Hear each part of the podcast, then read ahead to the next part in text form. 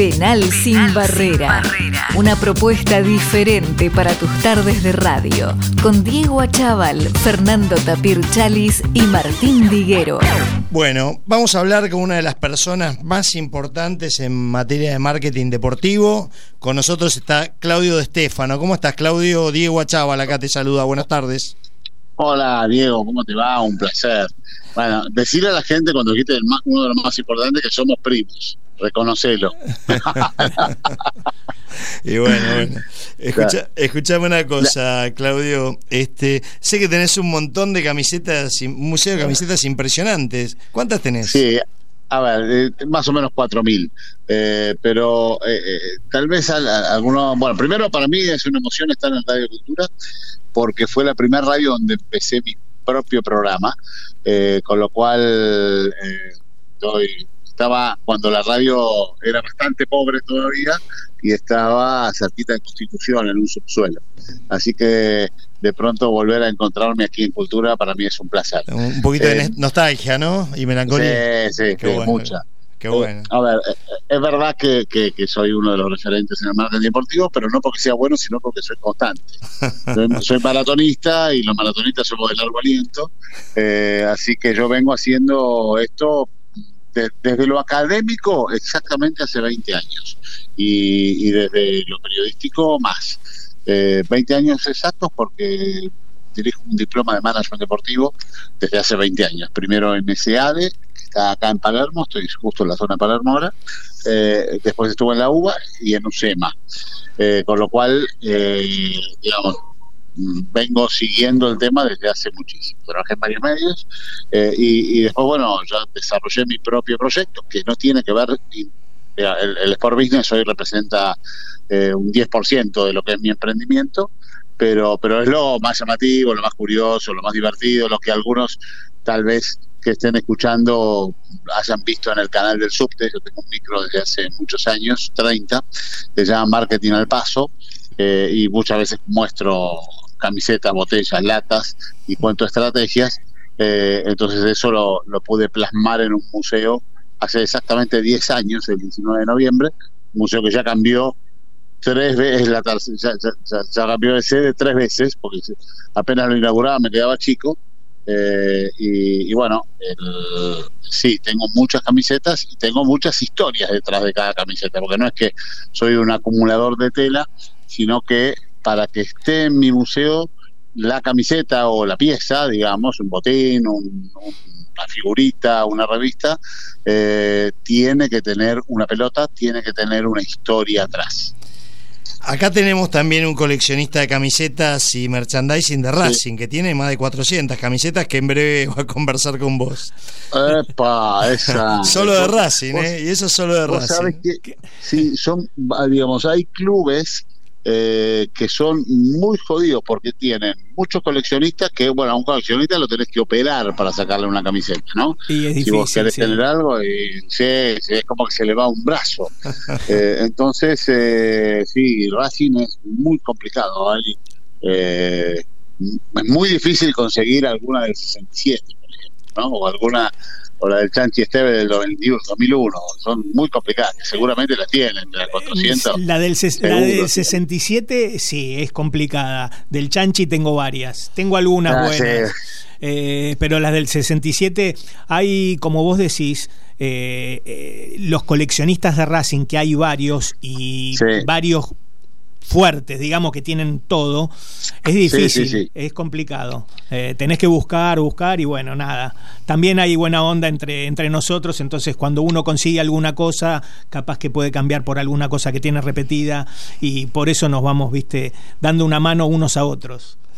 Yo tengo, a ver, eh, yo, yo juego al revés, digamos, ¿no? O sea, yo no tengo, no hago foco como haces vos en un club, sino que yo lo que hago es tengo ejes y ah, voy siguiendo porque bueno porque mi museo es más que, más que nada de marketing deportivo. Tengo muchas de Boca porque soy soy de Boca eh, y tengo muchas históricas y tengo les diría el 90% de lo que me gusta, de lo que siento que tengo que tener. Me faltan un par de cositas. Una cosa de boca muy importante para mí que no la consigo es un pantalón mitad amarillo, mitad azul que usó en los 70. 70, eh, de patota potente, por ejemplo. El de patota, el de, el de, patota potente. No sabes lo que odio, es el de García Cambó, el de Roger. Te pesqué eh, rápidamente, Nicolau. Sí, porque era mi, claro, porque era mi época donde miraba mucho el gráfico y todo eso. y ese pantalón lo tengo entre ceja y ceja. eh, pero de Racing tengo algo lindo. Eh, a ver, soy todo oídos. Que, que, es una cosa que no se va, por lo tanto, si me la querés cambiar, te voy a decir que no, Dale. porque tiene una linda historia. Es una camiseta que es muy probable que la tenga, no sé si con la característica, con la puntillosidad que te voy a decir ahora, tal vez ese detalle no lo tenés y me vas a odiar porque no la voy a vender, ni la voy a cambiar. Eh, es una camiseta de los 80 de Italo Ortiz, una de Piqué, con el 8 que tenía Italo Ortiz, Fides, la, la publicidad, pero tiene una característica. A ver. La marca era la marca el Uribarri, Uribarri. El, el loguito era un jugador de rugby y lo taparon con pañolense. con lo cual eh, esa camiseta para mí tiene una enorme historia para contar. Entonces, por eso no, no se va. ¿La, tenés la del.? Sí, tengo. Tengo. Las FIDE son de las más lindas camisetas que ha tenido Racing. Es verdad. Coincido. Eh, y, y, la tenés con el parchecito también o no? Con el parchecito también y conseguida por, eh. un, por un gran amigo. Ah, es eh, Hernán Giralt, que no sé si lo conoces, capaz que lo conoces. Hernán es una cosa impresionante porque ya tiene tanto Racing que ahora se dedica a la selección también y tiene muchas cosas. Pero bueno, podríamos seguir años. Claudio, totalmente. ¿Cuáles son las camisetas tres o cuatro más inéditas que tengas? Yo escuché una que me dio mucha tristeza cuando dijiste la de las tres estrellas. Se me, casi me pongo a llorar porque estuve ese día ahí, casi me pongo a llorar. Primero, primero pongan, a ver, digo, decime de qué cuadro sos. Y estoy con una camiseta en este momento por partir para la cancha. ¿De dónde? Ah, de qué?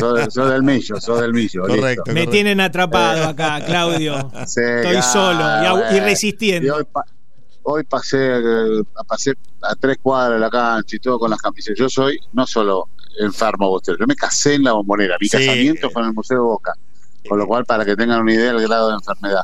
Pero bueno. ¿Cómo hiciste eh, para casarte en Boca, Claudio? Y después volvemos al otro. ¿Cómo hiciste para ¿Cómo hice para casarme? Eh, ahí, bueno, es una linda historia. Eh, yo soy, lo, conozco al presidente del Museo Boca, eh, en ese momento, digamos, a Daniel Gaso, y, soy amigo de Iván Pablo ah, que era vocero de Mauricio. El vocero, sí, sí, jugó al fútbol con él alguna vez.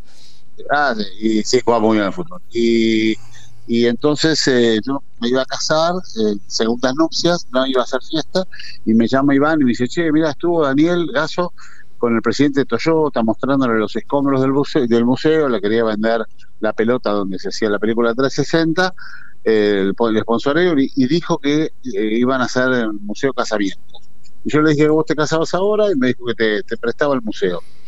Y, yo, bueno, en un mes tuvimos que armar un casamiento digamos, o sea, no iba a hacer nada y terminé invitando 500 personas, 250 de, empresarios de seis, de seis y media a nueve y media, y después los echamos a todos, hicimos otra vez la fiesta, eh, desde las nueve y media hasta las 5 de la mañana. Dos fiestas en una. Eh, y fue una cosa impresionante. Porque lo interesante es que el 3 de junio del 2001, Mauricio Macri lo inauguró para los VIP, el 6 me casé yo y el 7 se inauguró para la gente. O sea, fue una van premier de la, de la inauguración del museo. Eh, me casé un día antes que se inaugure. lo cual era, nadie conocía nada, ¿no? Era un lugar no trillado. Pregunta técnica, ¿seguís casado? Sí. Sí, sí, no, pero ahora vas a preguntar cómo, cómo lograste que No, no, no, estoy haciendo un Ah, matrimilla, ¿sabes? todavía la sigo garpando.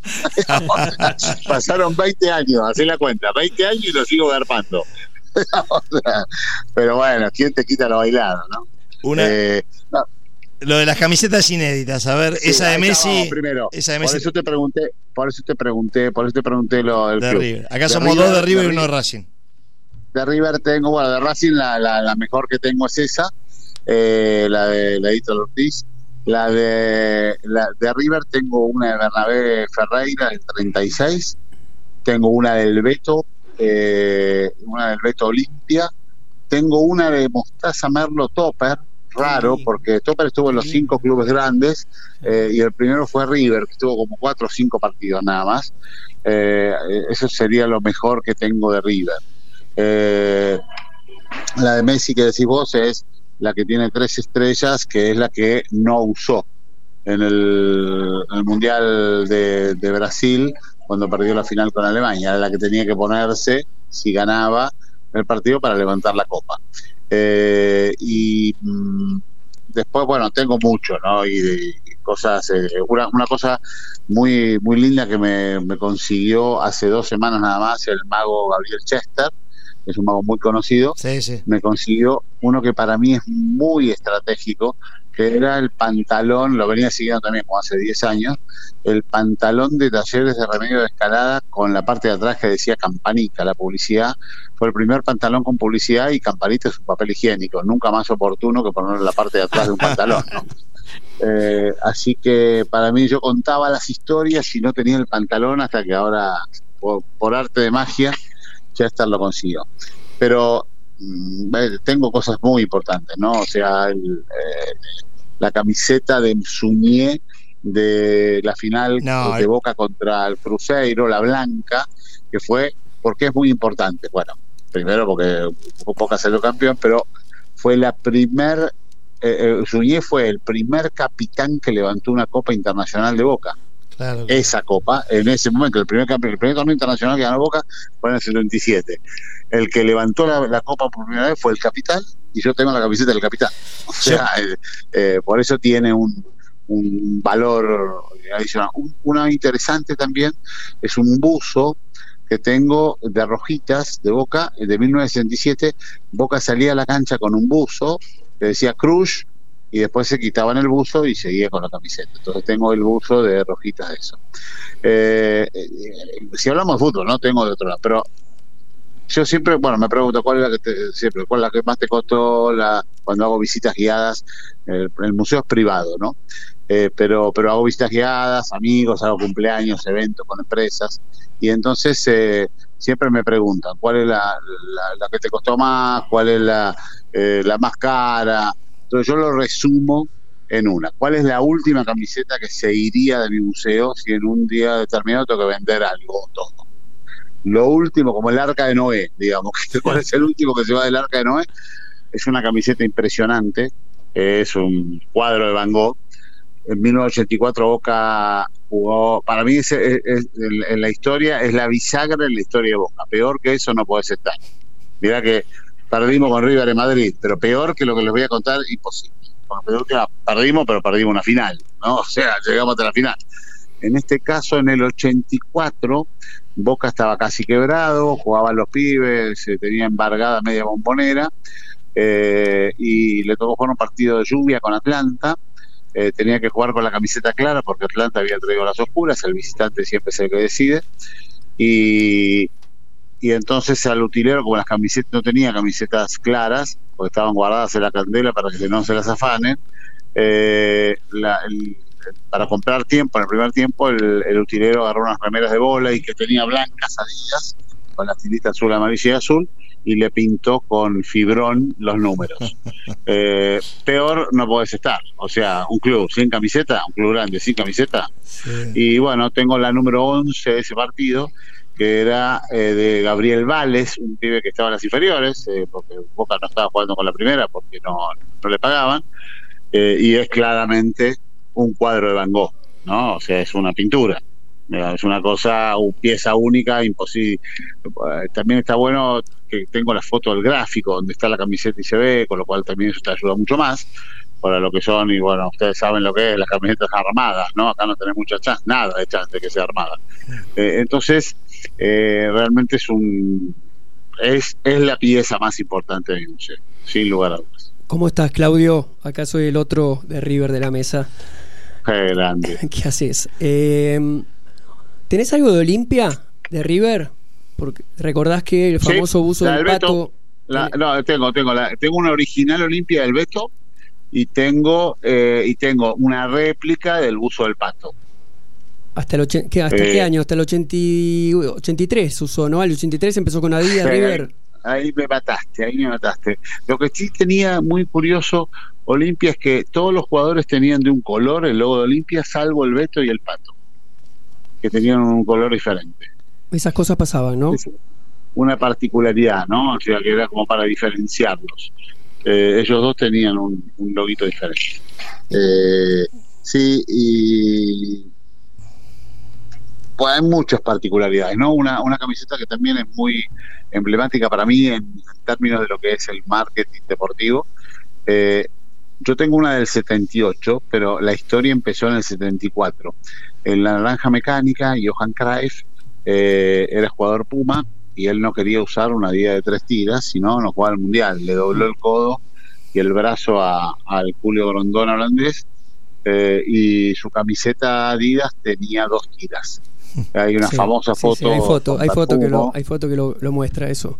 Sí, bueno, yo tengo del, yo tengo del 78 la de René van der Kerkhoff, eh, uno de los hermanos, claro, eh, que tenía, era la 10, no sé si era René o Willy el que tenía la 10, pero bueno, tengo esa camiseta, con las dos tiras, que para mí es muy valioso desde el lado del mar. ¿no? Claudio, eh, ¿Vinos Maravilla? ¿Fue lo primero? 83. ¿Fue, ¿Fue el primer sponsor? No, no, no, la historia es así. El primer, el primer sponsor fue en, en el mundo fue en 1977 eh, eh, Jagermeister en el Eintracht, no me digas la otra palabra de cómo se, cómo se pronuncia. Frankfurt. Frankfurt.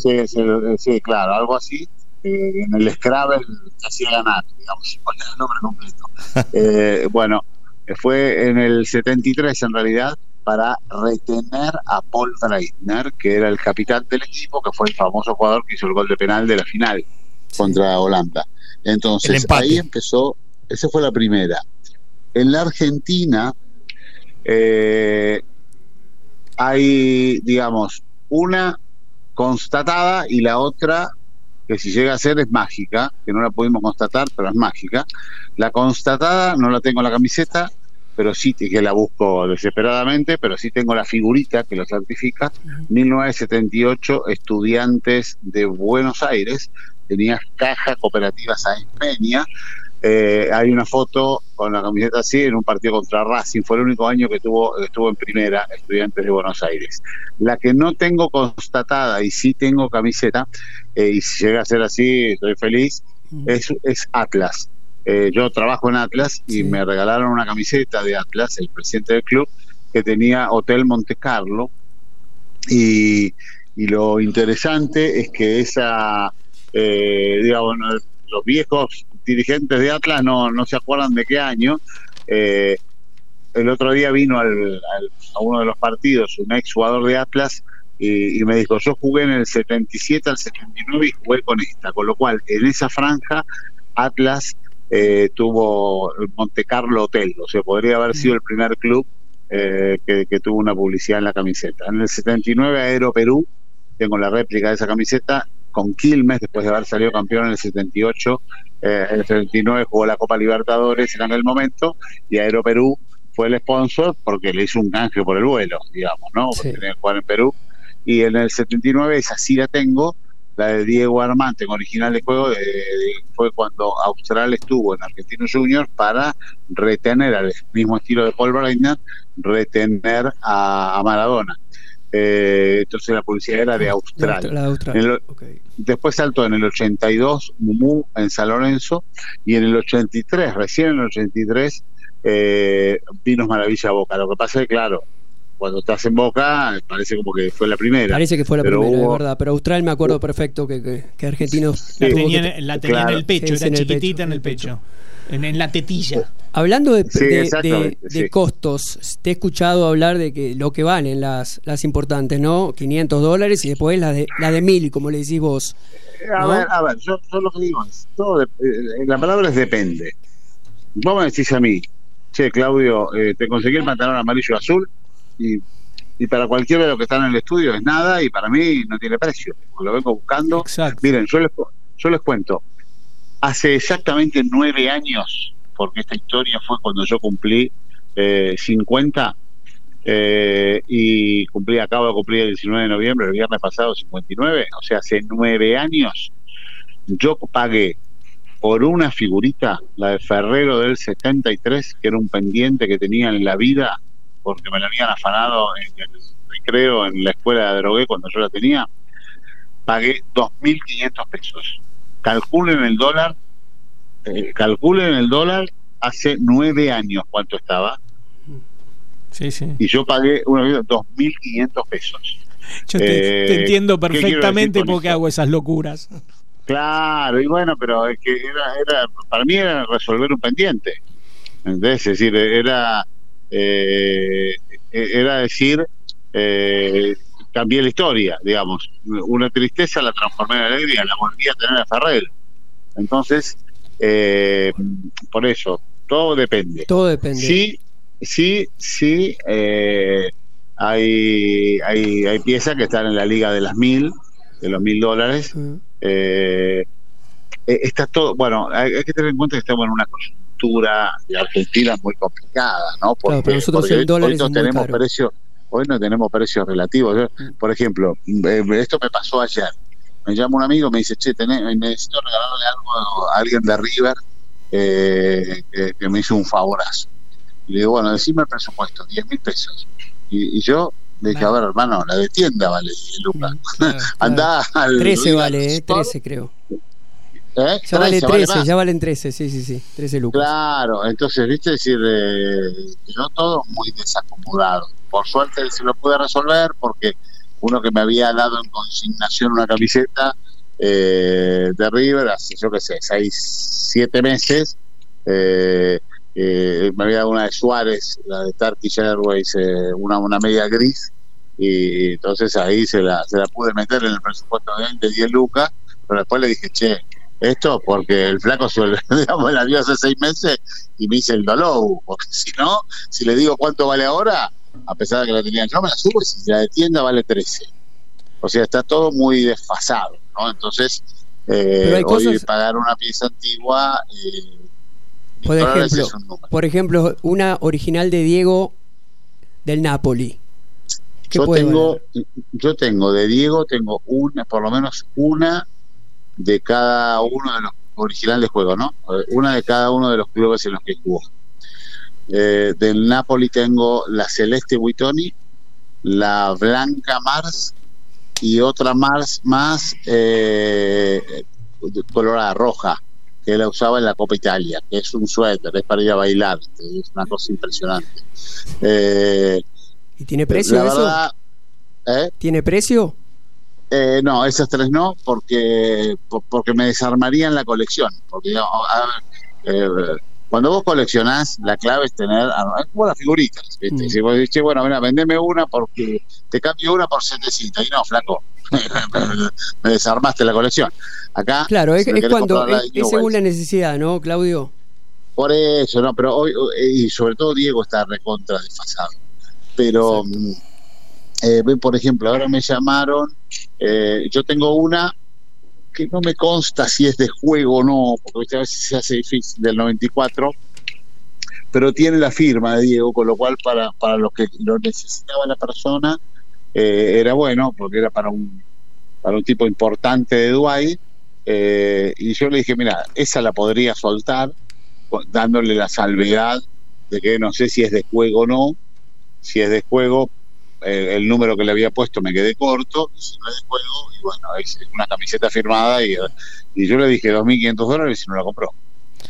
Claudio. Sí. Claro. Así. Hay mucho, perdón, hay mucho biribiri. Sí. Ustedes se fijan en el mercado libre y, es una locura. El pibe que quiere vender una camiseta de tienda firmada por Diego, un millón de pesos. Sí, dale. Yo te vendo cinco a ese precio. Este, ahí desaparecen todos, ¿no? O sea, por eso. Hay muchas cosas infladas, ¿no? Claudio, así en cortito, eh, hiciste algunas genialidades que te escuché en el Boca Claypole. en el Boca Claypole. A ver, eh, eh, voy a tratar de hacer cortito, pero todo empezó en tiro federal. Yo hice un caso muy pues, lindo de tiro tenemos que cerrar en 10 minutos. Sí, ya lo sé, por eso. Hice un caso muy interesante en tiro federal de Rosario, 2008-2009, camiseta on demand. Le vendimos a 10 sponsors eh, cinco partidos, dos partidos cada uno en el torneo. O sea, vos eras único sponsor, dos partidos por eh, durante el torneo. Eh, después, bueno, en Atlas hicimos 13 millones de locuras, 13 millones. Una de ellas fue el concepto que después repliqué en Claypole, eh, se llamó sponsor por línea, que lo seguimos haciendo en Atlas. El arquero, los arqueros tienen una, una publicidad, los defensores otros, los mediocampistas otros, los delanteros otros y los suplentes otros. Lo replicamos con Claypole con Boca y nos fue muy bien, tuvo mucho más eh, visibilidad, eh, porque jugamos con Boca. Ah, y después, bueno, la característica, y ahí cierro en esto, fuimos al revés de todo. Los jugadores tienen camisetas iguales y botines diferentes, y nosotros decidimos hacer camisetas diferentes y botines iguales. Todos los jugadores tenían botines uno. Eh, los, todos los jugadores de Claypole, si ustedes se fijan, miran el partido, algunas imágenes van a ver que todos tenían botines húmedos, algo inédito y, recontra difícil de poder hacer porque los jugadores tienen su maña con los botines que son de él y que y, si les va mal le echan la culpa a los botines, ¿no? Si le dieron, se lo dio eh, Pero bueno, logramos que todo el equipo eh, se tuvieran los mismos botines, que fue una, algo muy novedoso que incluso Umbro Inglaterra lo posteó, ¿no? Como algo, digamos, como un logro. Y pasó en Claypole y pasó con Boca. ¿Cuántas camisetas preparaste Claypole para ese partido? Es una locura porque tuvo porque Boca, yo conozco a la gente de marketing de Boca y le digo, che, decime si van a jugar con la negra o con la blanca, eh, con, la, con la clara o con la oscura, y, me dice, no sabemos, tenemos tanto bolón que acá no, puedo decir nada, con lo cual tuvimos que hacer un, espejo, hicimos todas las blancas con franja negra como la de River, pero con negro, y las negras con franja blanca, eh, por las dudas que Boca jugara con la que fuera, porque si no yo no puedo decir, bueno, agarro otra camiseta y pongo cualquiera porque estaban todos los sponsors. Con lo cual hicimos dos juegos, que después, por supuesto, se las vendimos a los sponsors, hicimos una, una subasta y volaron todas, las suplentes, las que, las que no usamos, las que usamos. Eh, eh, solo un dato y termino con esto de mi lado, ustedes me preguntan todo lo que quieran. si Claypole le ganaba a Boca, se llevaba un cheque de 675 mil pesos sin ganarle a Boca, Claypole juntamos 2 millones 100. O sea, en un solo partido triplicamos el premio que hubiera sido ganarle a Boca eh, en, la, en la Copa Argentina. Eh, y todo solo en un partido. Claudio, sé que te gusta el box también y que tenés una colección importante. Tengo la mejor colección, sí, tengo la mejor colección de box, se la compré a un coleccionista de los 10 boxeadores más importantes de Argentina, tengo algo. Bueno, pero eh, mi pregunta va dirigida a esto. A ver, ¿qué pensás que sería hoy un tipo como Ringo Bonavena en, esta, en estos tiempos de este, redes? Twitter, Instagram, TikTok y todo eso. Un tipo, un self-made man como era él. Sí, ni lo dudo. Bueno, mira, me, me dejaste picando. Acabo de comprar unas cosas increíbles de Ringo pero tremendo, desde los anteojos hasta carnet, no, me muero, me muero. Eh, y tengo y tengo las tengo las botas y tengo algunas cosas más pero lo concreto sí yo creo eh, el más mediático sería Ringo eh, el el Messi sería Monzón el, Cristiano Ronaldo sería Nicolino pensando en lo más, en lo más cercano, ¿no? Yo no lo vi boxear a Pascualito Pérez ni a, ni a Firpo, pero, pero yo los definiría así. Monzón sería el Messi, eh, por el perfil, ¿no? Bajo perfil y todo eso. Eh, Cristiano Ronaldo sería Nicolino eh, y, y, Ringo, yo no sé, Ringo sería es, es, el Diego, digamos, ¿no? Porque, porque era el excéntrico, era el distinto, el que atraparía todo, ¿no? Sin lugar a dudas. Carismático 100%. bueno, el Ringo es una, una copia fiel del, mono Gatica. Mi padre, si tengo medio minuto, que yo compré una bata y el pantalón y la soga de Gatica. Y cuando se los muestro a mis hermanos, me dicen, ¿vos te acordás lo que nos había dicho papá? Yo me había olvidado. Mi hijo vivía en Adrogué, en un barrio muy pobre, y, un día peleó Gatica ahí en Adrogué y, mi viejo y tres amigos chiquititos fueron ahí a, esperarlo, ¿no? Cuando venían esos autos grandes y Cádiz. Y entonces el mono los ve y les dice, chicos, ¿van a ver la pelea? No, si no tenemos plata. Bueno, ustedes entran, invita al mono. Y los hizo pasar. Imagínense para lo que eran los, para los chicos, que el mono Batica los hace dejado entrar. Bueno, eso era Ringo. Eso era Ringo. Genio total. Claudio, eh, te hago así un ping-pong de tres preguntas muy rápidas. A ver. Dale. ¿Qué camiseta vale más? ¿La de algún campeón del mundo 86 no tan protagonista? Como por ejemplo, por tirar unos ejemplos nomás. Tapia, Borghi, Garré. ¿O alguna de Messi post algún clásico o debut, ahora del debut del PSG? ¿Cuál vale más, por ejemplo? No, no, para mí sin duda la del 86. Ah, vale más la del 86. sí, sí, porque ahora de Messi hay se la cambian todos, se la piden, no. Se pueden conseguir. Hay que hacer, esta no las consigue más. Hoy, dudo. hoy, para marketing, Neymar, Messi o Cristiano, hoy. Eh, hoy yo creo que Messi porque mejoró mucho su posicionamiento. Antes, ustedes acuérdense que un día íbamos caminando por Palermo y veíamos un bondi con un calzoncillo de Messi calzoncillo. Pues si boludo, cara, es necesario que este flaco tenga un boxer en el bondi en el 59. Bueno, hoy no, hoy está más prolijo. Eh, me parece que eh, Messi hoy, yo si tuviera que elegir uno de los tres, hoy elijo a Messi. Eh, depende de la marca también, ¿no? Depende de la marca. Eh, digamos, cinco años atrás, Cristian.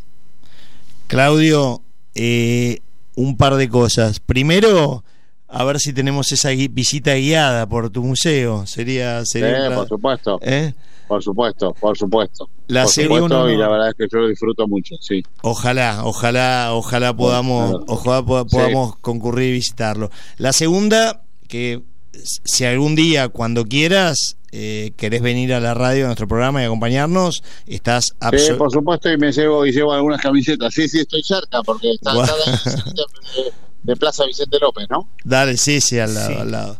Bueno, si traes camisetas, sé que en el programa de Andy te quisieron afanar alguna y no hubo manera, así que... No sabes lo que va a ser. Acá, la mano. acá vamos a tratar de si traes alguna de River, algún truco vamos a encontrar. Aparte de acá el negro te quiere hacer una última preguntita más, ¿no? ¿Ya cerramos? Dale, sí.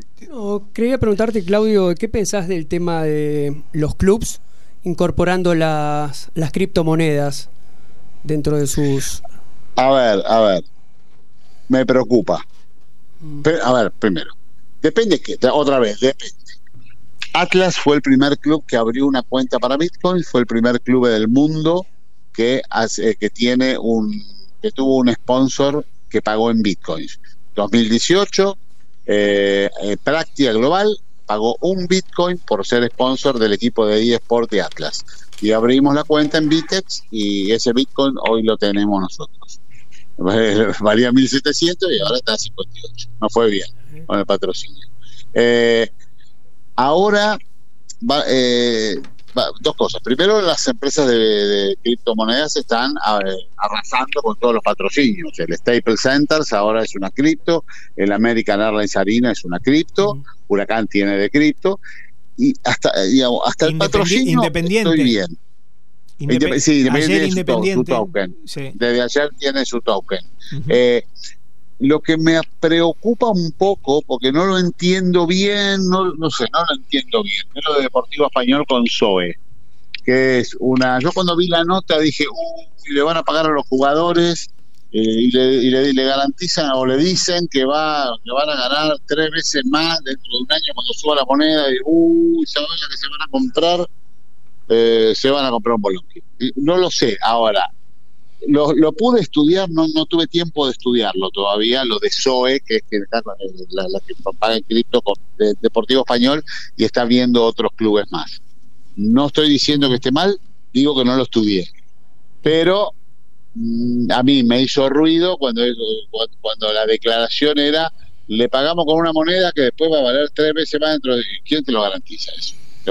hasta ahora la historia vino eh, que sí, que subió, pero pero no, yo no garantizaría que en tres años voy a ganar tres veces más.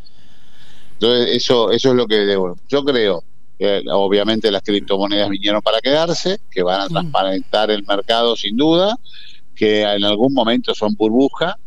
Eh, hay que estar, digamos, precavido precavido.